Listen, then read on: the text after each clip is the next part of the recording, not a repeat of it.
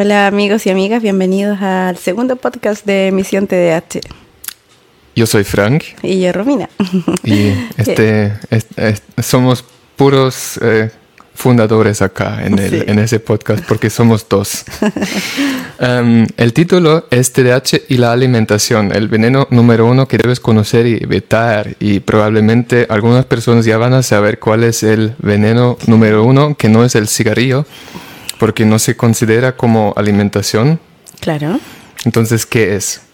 Bueno, yo me imagino que ya todos los, los las personas que nos están escuchando saben, pero es súper importante siempre recordarlo, porque ese veneno se llama azúcar. ¿Y por qué es tan importante? Porque está presente en la mayor parte de los alimentos que consumimos diariamente. Sí. Eh, bueno, pero yo creo que todos se preguntan, eh, pero a ver, Romy, ¿existe o es mito o es realidad el tema de azúcar y TDAH?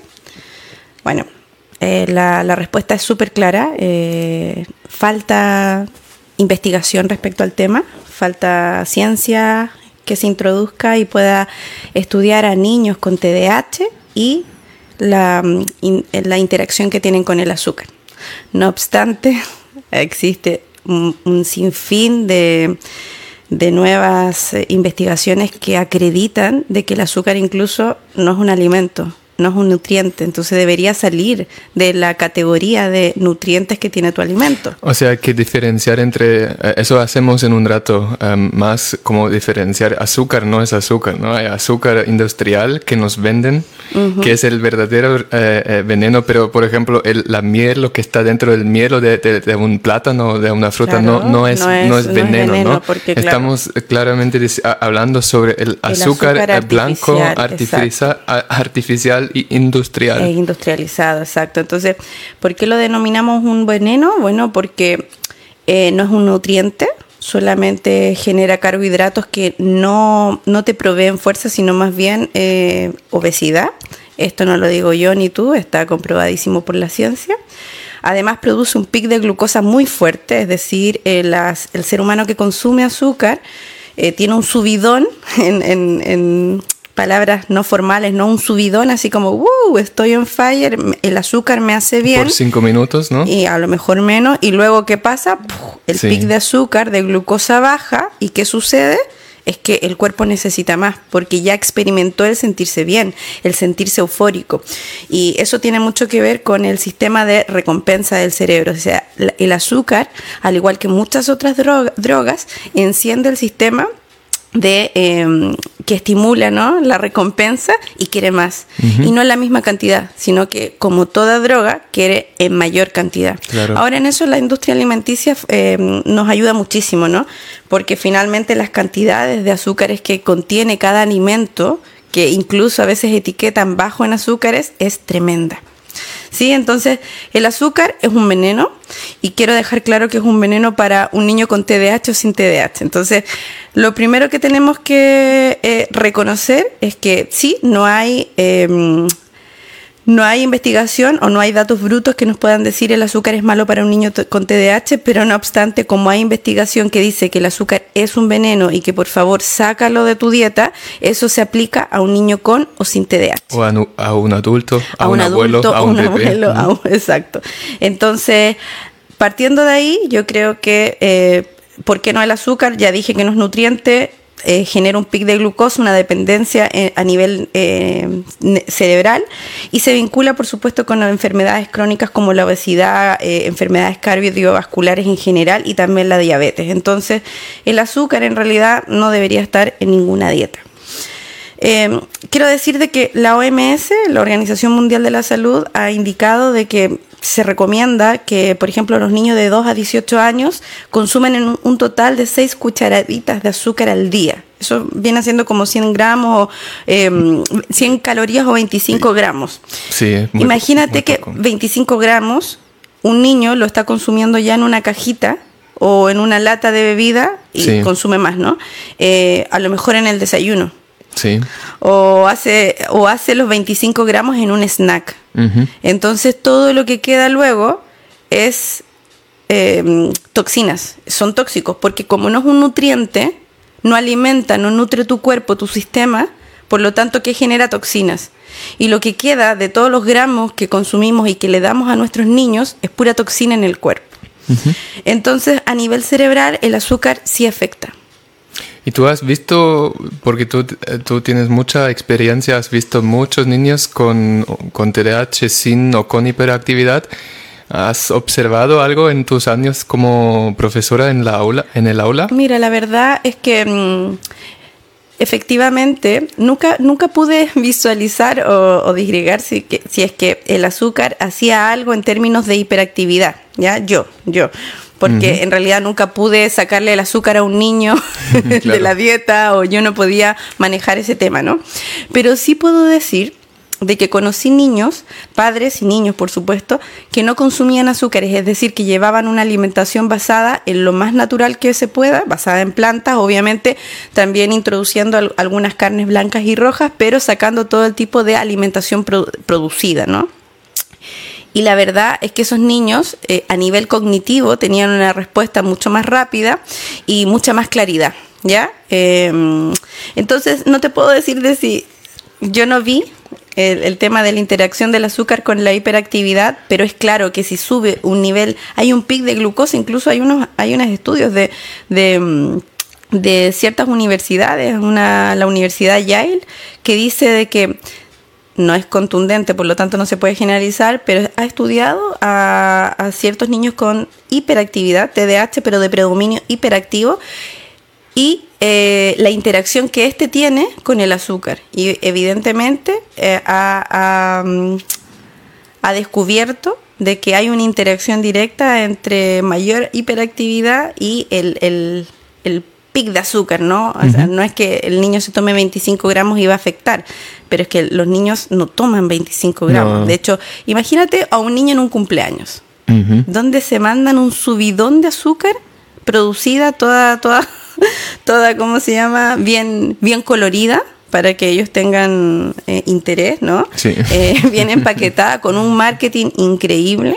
Entonces, en realidad, el niño no tiene mucha opción, ¿no? Es sí o sí. Más encima, cuando lo ingiere, genera la activación del mecanismo de recompensa, entonces, ¿qué, puede hacer el niño? O sea, más que hacerse adicto, no más. Sí, eso es parte de la, de la sociedad y de la condición desde los primeros años de la, de la, infancia, porque en, los niños ven televisor están viendo la televisión y entre medio de las series hay, hay promociones de, dulces, y de, juguetes. Y, de, claro, por ejemplo, esta marca McDonald's que no es una, una, una marca de comida azucarada, pero tiene azúcar a destajo dentro de su menú y que además promociona para niños con lo más vulnerable que es el juguetito. Entonces todo el mundo quiere tener su cajita feliz y esa hamburguesa tiene una cantidad de azúcar. El ketchup que, que, se, que se trae en sachet, el ketchup es una de las... Em, aderezos que contienen mayor cantidad de azúcares. O sea, más que una, incluso igual que una bebida carbonatada como la Coca-Cola, la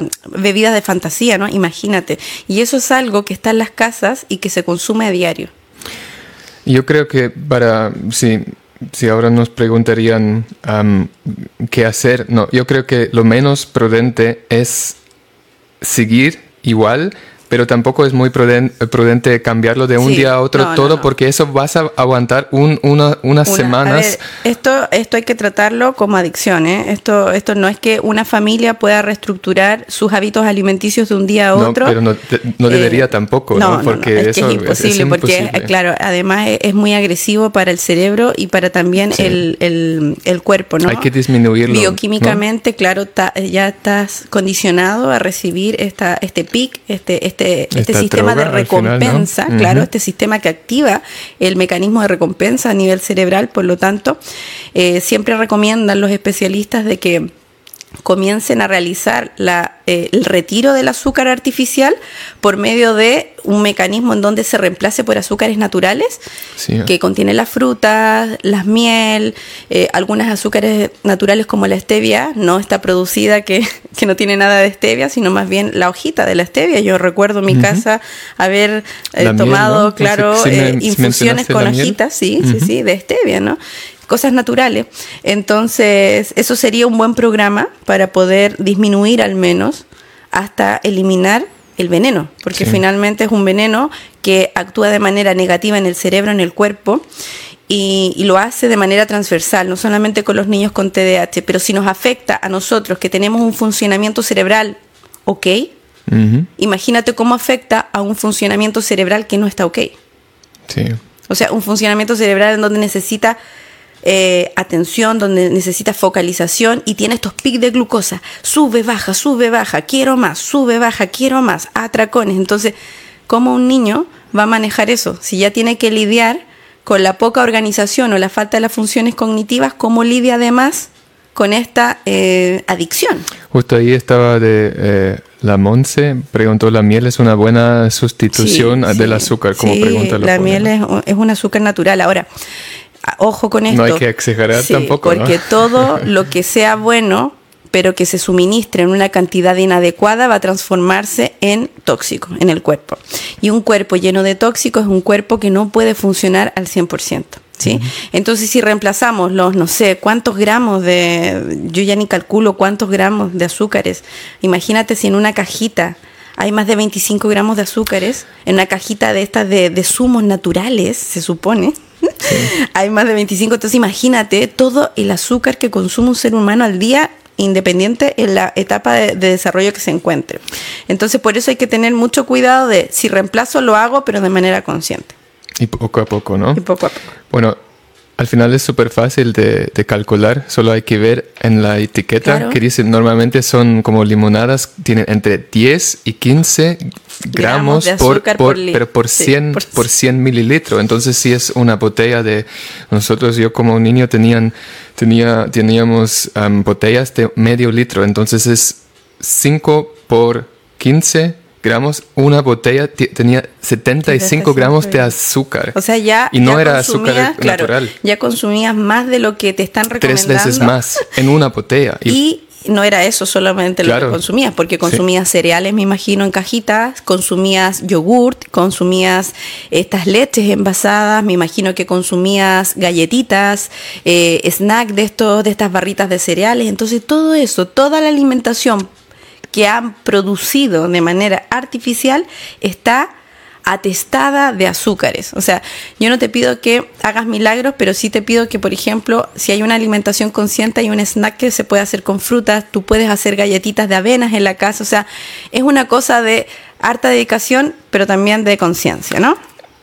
Ahí está, uh, aquí tengo una pregunta, pero quería mencionar antes de que ustedes como padres o profesores o, o lo que sea, o también abuelos, el, el, uno de los pasos más importantes ahí simplemente es tener la conciencia, porque yo, eh, por ejemplo, en mi caso, mis padres no eran conscientes porque no sabían, no había esa, ese, esa, esa cantidad de información, no había el Internet hace, hace 20 años o hace 25 años cuando yo era niño y seguramente no querían ponerme alimentación mala, pero claramente era. Era una alimentación mala que yo tenía en mi casa. Yo comía desde la mañana yogur y no eran cosas naturales, eran todo procesado yogur y de vez en cuando, o a veces cada mañana, como una, un cake, como una, una tartita. y, todo, y este, como primer, la bollería, la bollería industrial que está súper de moda. Yo veo como mis eh, niños ahora, en la actualidad, que vamos a darle desayuno, bollería industrial, esto, estas magdalenas, que, que realmente no es nada de nutriente, o sea, nada, que eso es lo preocupante. Es, comida, pero no nutre. Pero no, nutre. Son, son cosas artificiales y que además están con un nivel de azúcar que al niño o a la niña no le sirve para un desarrollo cerebral y físico de manera armónica. Entonces, ¿dónde están? ¿Dónde encontramos estos azúcares procesados? Esta azúcar blanca, que es el azúcar veneno para todo el mundo en los productos altamente procesados, los que acabamos de nombrar, cereales industriales, eh, bollería industrial, incluso pastas, eh, las gaseosas o bebidas carbonatadas. Em, los eh, chuches dulces, golosinas, como le llaman en tu país, todas esas cosas no son alimentos, son solamente azúcares con diferente mm, marketing, ¿no? Mira, aquí tengo dos preguntas que podría juntar. Una es de Andy Perla que dice, ¿el chocolate en polvo tipo Nesquik es perjudicial? Mi hija tiene de 10 años, solo lo toma por la mañana, gracias. Y la, perdón, la Eugenia dice, las frutas algunas contienen azúcar, prefiero darle a mi hijo fruta. Como pregunta. Sí, el azúcar, o sea, la fruta contiene, eh, primero contesto la última, ¿no? El azúcar, la fruta contiene azúcar natural, pero el azúcar natural no te genera el pic de glucosa que hace el azúcar artificial. Es azúcar igual, pero es un azúcar que tiene es más saludable, ¿no? Es un azúcar nutritiva. Eh, se, se, cataloga como fructosa y es un azúcar que es un azúcar nutritiva. Las otras azúcares son azúcares altamente refinadas que para ser blanca tuvieron que pasar por un proceso químico que les extrae todo el alimento y que además, eh, o los jarabes de maíz, por ejemplo, tienen alta cantidad solamente de esta azúcar vacía que te genera hambre, se guarda como carbohidrato, por lo tanto aumenta el peso, pero toxifica tu cuerpo y no te ayuda a nivel cerebral. ¿Por qué? Porque, a ver, el cerebro necesita grasas, el cerebro incluso necesita azúcares, pero los necesita de manera natural. ¿Sí? Entonces, si nosotros le damos es que azúcar... Prueba de, prueba de ella, perdón, es que nosotros como humanos existíamos antes, de Nestlé. De que estuviera claro, exacto. Antes de toda esta, esta industria que se ha montado en los últimos 50, 60 años, que es una industria macabra. O sea, cuando ya comienza, porque finalmente lo que ha hecho la industria alimenticia es comprar la industria de la investigación. Entonces, recién ahora hay muchas investigaciones que están saliendo a la luz, que son antiguas, que son modernas, que son, que están en curso incluso, que están revelando la verdad. O sea, cómo nos están matando día a día y cómo aumentan todos los tipos de enfermedades crónicas producto a la mala alimentación. ¿Cuál era la otra pregunta? La otra era del, del ah, chocolate en polvo. Mira, el chocolate es un superalimento. El chocolate en polvo es bueno si es que es un chocolate amargo sin azúcares añadidas. ¿ya? Pero yo creo que nada de Nesquik puede ser bueno. Yo creo que yo, yo también creo que aunque le pongo de hecho, hay alimentación que dice bajo en azúcares, pero si tú miras la verdad tiene azúcares de maíz, por ejemplo. Entonces, claro, juegan un poco con nuestra ignorancia. Yo antes de estudiar sobre la alimentación saludable... Ahí se basa todo. Yo antes de estudiar eso, yo no tenía idea. Entonces yo toxificaba mi cuerpo, obviamente, porque no tenía idea, porque desconocía el tema de qué me metía a mi boca y con qué nutría mi sistema totalitario, ¿no? Entonces es súper importante que comprendamos que el cerebro de un niño con TDAH y de un niño sin TDAH y un cerebro humano necesita grasas y azúcares, pero estas tienen que ser naturales, no procesadas, ¿ya? Porque el, azúcar procesada y la grasa, que es, que es pura grasa, ¿A qué me refiero con, con, otro día podemos hablar de eso, ¿no? Pero hay grasas que son también vacías y que solamente generan colesterol. En tanto, hay otros tipos de grasas naturales que son súper buenas y que van a producir en nuestro cerebro una activación. Por ejemplo, el omega 3. Entonces podríamos hacer otro podcast hablando sobre, sobre eh, grasas y, terminar aquí de poco a poco. Sí, de poco a poco. Yo quiero dar algunas sugerencias porque uno dice, mira, la alimentación, ya sí, es cierto, eh, sacar el azúcar de la dieta es, un, es complejo. ¿Ya? Pero si se hace de manera paulatina, si se hace, eh, oye, todos podemos ir a un nutricionista de, la consulta del hospital y preguntarle, mira, ¿sabes que quiero sacar el azúcar? ¿Cómo tú me lo recomiendas que, yo lo haga? A todos les van a dar una, una minuta, una rutina en donde de manera paulatina se comiencen a reemplazar los azúcares artificiales por azúcares naturales, como la chica que decía yo le doy fruta súper bien, a menos que sea intolerante a la fructosa, eso ya es otra cosa. Pero también hay que, eh, hay que incentivar este cerebro, este cerebro que necesita atención, este cerebro que necesita alimento real con omega 3. El omega 3 es súper importante para el cerebro de cualquier ser humano, ¿ya? que necesitamos que piense y que, que, lo haga de manera clara, clara o nítida. El omega 3 lo encontramos bueno, en los pescados, lo encontramos en las semillas, por ejemplo, la chía, la linaza, lo encontramos en la, en la calabaza, lo encontramos en, en alimentos como las nueces, los frutos secos que a menudo no comemos, que le tenemos miedo porque la industria alimenticia ha puesto gran cantidad de, hidratos de carbono o de, o de calorías ¿no? a esos alimentos. Pero vamos, son calorías llenas.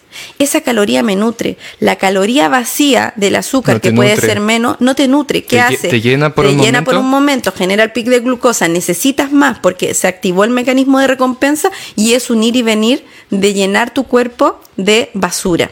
En tanto que las, eh, las grasas buenas, como el omega 3, como por ejemplo está contenido en los frutos secos, eh, que la gente le teme muchísimo por no engordar, es un omega 3, es una grasa completa. ¿sí? Tú comes algo, no vas a necesitar dos horas después darte un atracón y además ese omega 3 genera una una belleza neuronal ahí arriba en donde se lubrica, en donde genera un poquito más de atención. O sea, el omega 3 y el omega 6 me ayudan. ¿Ya? Y es ahí yo donde los encuentro. Eh, ¿Qué más se recomienda en una dieta equilibrada para que un niño crezca de manera saludable, tanto física como psicológicamente? El triptófano. Necesitamos que nuestros niños con TDAH, incluso más que el resto, coma triptófano, porque es el que es un aminoácido que es como un precursor de la serotonina, ¿ya? Y, esa, la serotonina, por ejemplo, es, la, eh, eh, es la, la, hormona de la felicidad, pero también del sueño.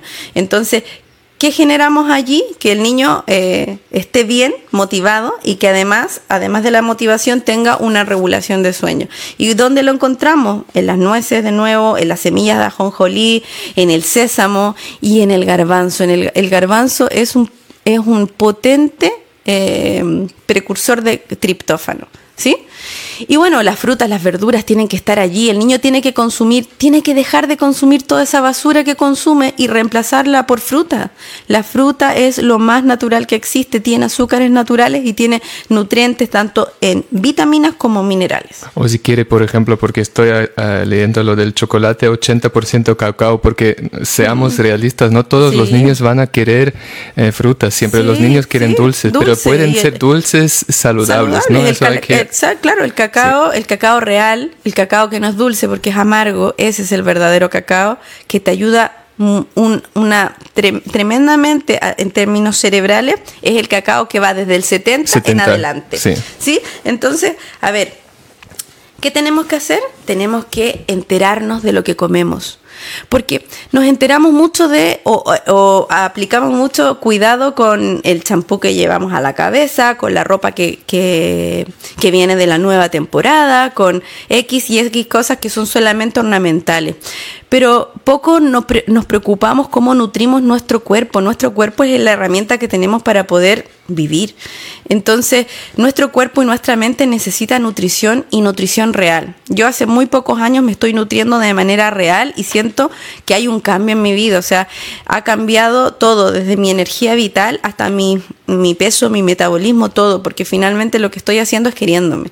Y tenemos que enseñarle a nuestros niños que hagan eso mismo, pero ¿cómo lo tenemos que hacer con el ejemplo? Porque no le podemos decir al niño que coma bien o no coma azúcar si nosotros los adultos nos damos atracones de eso. Así es. Entonces, para un niño con TDAH y para un niño sin TDAH se recomienda una alimentación equilibrada en donde el azúcar no sea el protagonista, ojalá, si es que no pueden sacar azúcar artificial, bueno, 25 gramos al día.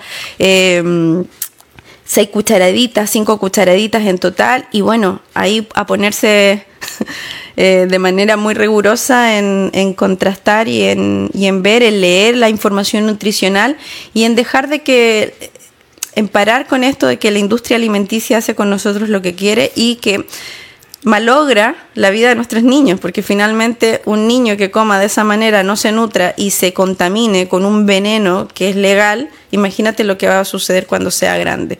Y yo creo que para eso no tenemos que esperar ni estudios sobre azúcar y TDAH, ni, ni nada, ni nada, porque finalmente ya hay evidencia contundente que indica lo que es el azúcar, lo que hace en el cuerpo, lo que hace a nivel cerebral y todo lo que nos daña y las enfermedades también que produce.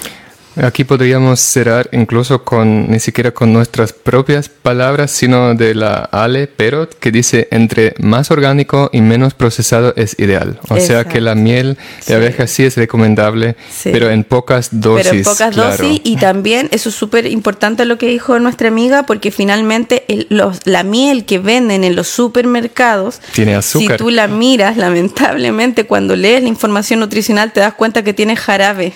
Tiene jarabe porque la cantidad de miel que se atesta en los supermercados no, no condice con la cantidad de abejas que hay produciendo miel. Entonces, para poder producir todos los botecitos de miel que están allí en los supermercados, lo que tiene que hacer la industria es meterle azúcar para hacer que haya más miel. Entonces, es súper importante de ir a un productor, de tener ahí al amigo que, te, que sabe de dónde viene la miel, porque finalmente así te vas a cerciorar o a acreditar de que esa miel no tenga toxinas. Muy bien. cerramos. Entonces ustedes pueden dejarnos un comentario si les haya gustado y pronto, a lo mejor en un par de días. Con, otro podcast. Lo importante es que este abra un poquito el, tema de la conciencia, en qué me estoy llevando, con qué estoy nutriendo lo más importante que tengo, mi cuerpo y mi, mente. Hasta luego. Hasta luego.